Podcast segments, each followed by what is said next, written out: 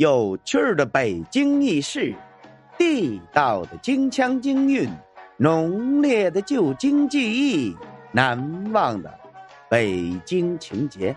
大家好，我是五环志哥，今儿咱们来聊聊刘记和炒红果的那些事儿。要说起咱们老北京的传统小吃，这很多老北京人都会说，炒红果啊，多具代表性啊。而说起炒红果咱们不得不提刘季。以炒红果而享誉京城的刘季，已走过了半个多世纪的春秋。其创始人是刘洪印，是最早进驻东安市场的商贩之一。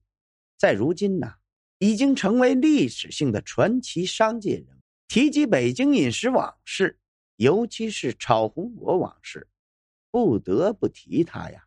据刘洪印的后人刘宗义讲，这刘家呀，并非经商世家，而是世代务农，祖祖辈辈居住在京城东边的六里屯也就是如今的农转馆一带。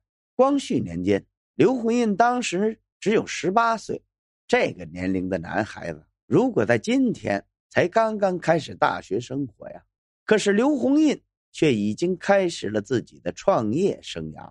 十八岁的他，独自挑着担子进了北京城里，在东安门外的商街上，也就是今天东安市场前身，安下了身，做起了小商小贩。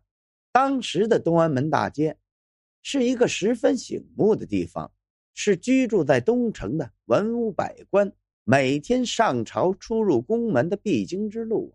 这样一个入宫的必经之处。朝廷岂能让一些小商小贩而影响了脸面呢？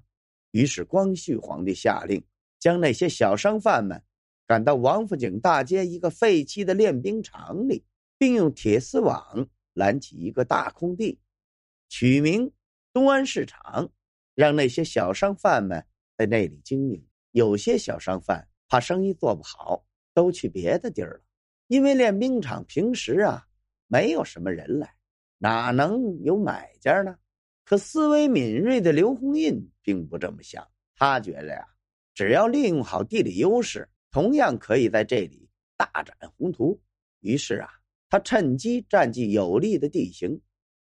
那个时候啊，在正街和头道街交叉的十字路口，东南西北摆着四个水果摊东边的摊主呢是郭四，靠南。是位叫基老的商贩，西边是于焕章等三人合开的买卖，北边就是刘红印的摊位。除了卖时令水果，刘红印也卖些冰糖葫芦、豌豆黄那小食。随着岁月的流逝，这东安市场的人口啊是越来越多，商贩生意也渐渐红火起来。慢慢的，东安市场。就由人烟稀少的练兵场，发展成为经商的重要地盘。刘红印便租了一个上下两层的铺面房，挂牌刘记，并靠几年来的积蓄，在东安门大街过去叫小黄庄的地方啊，置办了一处产业。院子里有六七间房，除了安家之用，还成了炒红果、蘸冰糖葫芦和做其他小吃的作坊。到了宣统年间，这刘洪印的生意呀，他是越做越好，竟然做到了宫里。怎么回事呢？原来呀，当时紫禁城的御膳房里，只去两个地方采购食品，一个是前门外的集市，另一个就是东安市场。刘洪印是一个何等机灵的人！他买通了当时宫里负责挑金刚水，也就是消防用的那些太监头。叫曹五头，让曹五头负责把宫里的需求传话给刘洪印，刘呢，再根据这些需求去备货。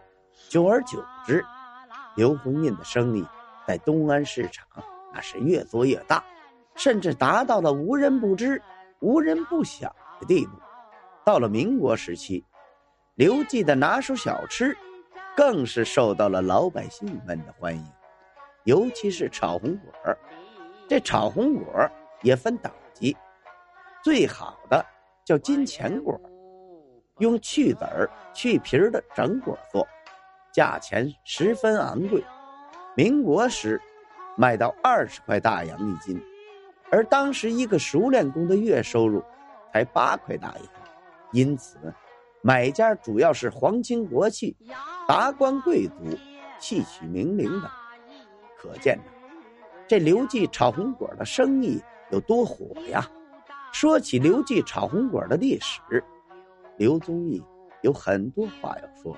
据刘宗义回忆啊，他叔叔就曾这样告诉自己：刘家的媳妇儿都是累死的。原来呀，刘宗义的奶奶沈妈和自己父亲的前妻都离世非常早。刘宗义感慨道：“你想啊，头天或半夜做的吃食，第二天一早。”就得上市，连家人带伙计，共六十多口人。如果自家人的手艺不强，还要遭白眼儿。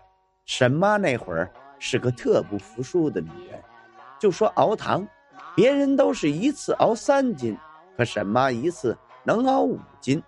那时候啊，但凡有点手艺的人啊，都爱暗地里较劲儿啊，不是比谁赚的钱多，而是比谁的手艺。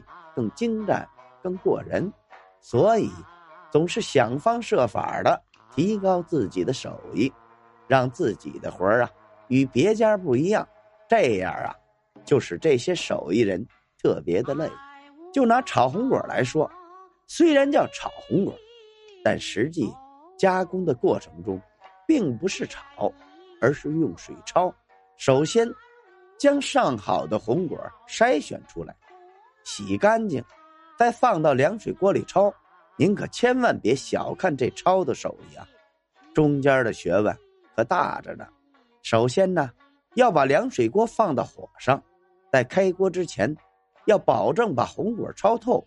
如果水开了，那红果就会崩裂，成了烂酱。所以，控制水温就成了焯这道程序的关键所在呀。然后。将焯好的红果去籽去皮，放到熬好的糖浆里浸。熬糖的技术也非常关键。按照刘家的标准，那就是熬糖要熬出筋骨来。由此可见，刘记对炒红果工艺的要求之高啊！二十世纪八十年代初，刘家掌握炒红果工艺的人中，只有刘宗义的叔叔一个人。刘宗义。怕这门手艺失传，就恳请叔叔教自己。那时候啊，为学这门手艺，我可是费尽了脑力和体力，下了不少的功夫。能掌握好炒红果的手艺，确实不容易啊！刘宗义低声叹息，他揣摩了多年，才悟出叔叔讲的“熬糖要熬出筋骨来”这句话的含义。熬糖用的是白砂糖，熬制过程中要把普通的蔗糖熬成转化糖，这样口感就更甜了。火候掌握是否得当，直接影响到糖的软硬度。有人问刘宗义，学了手艺，是否想重挂刘记的老招牌来经营炒红果？刘宗义听了，连连摇头。炒红果这活儿啊。太磨人，能把人活活累死。老辈人为此可吃尽了苦头，所以不想后代再经营这门生意了。现在的刘宗义，只是偶尔炒些红果送给亲戚朋友吃，从未有过重建刘记招牌的想法。炒红果给刘记带来了荣耀和回忆，更为老百姓们带来了新鲜。和美味，如今呢，炒红果的生意在北京依然很红火。希望更多的人将这门手艺传承下去，并发扬光大。好了，今儿咱们关于刘记和炒红果的那些事儿，咱就聊到这儿。如果您喜欢这个节目，欢迎您订阅、转发、评论、赞助。您的支持就是我前进的动力，咱们下回再见。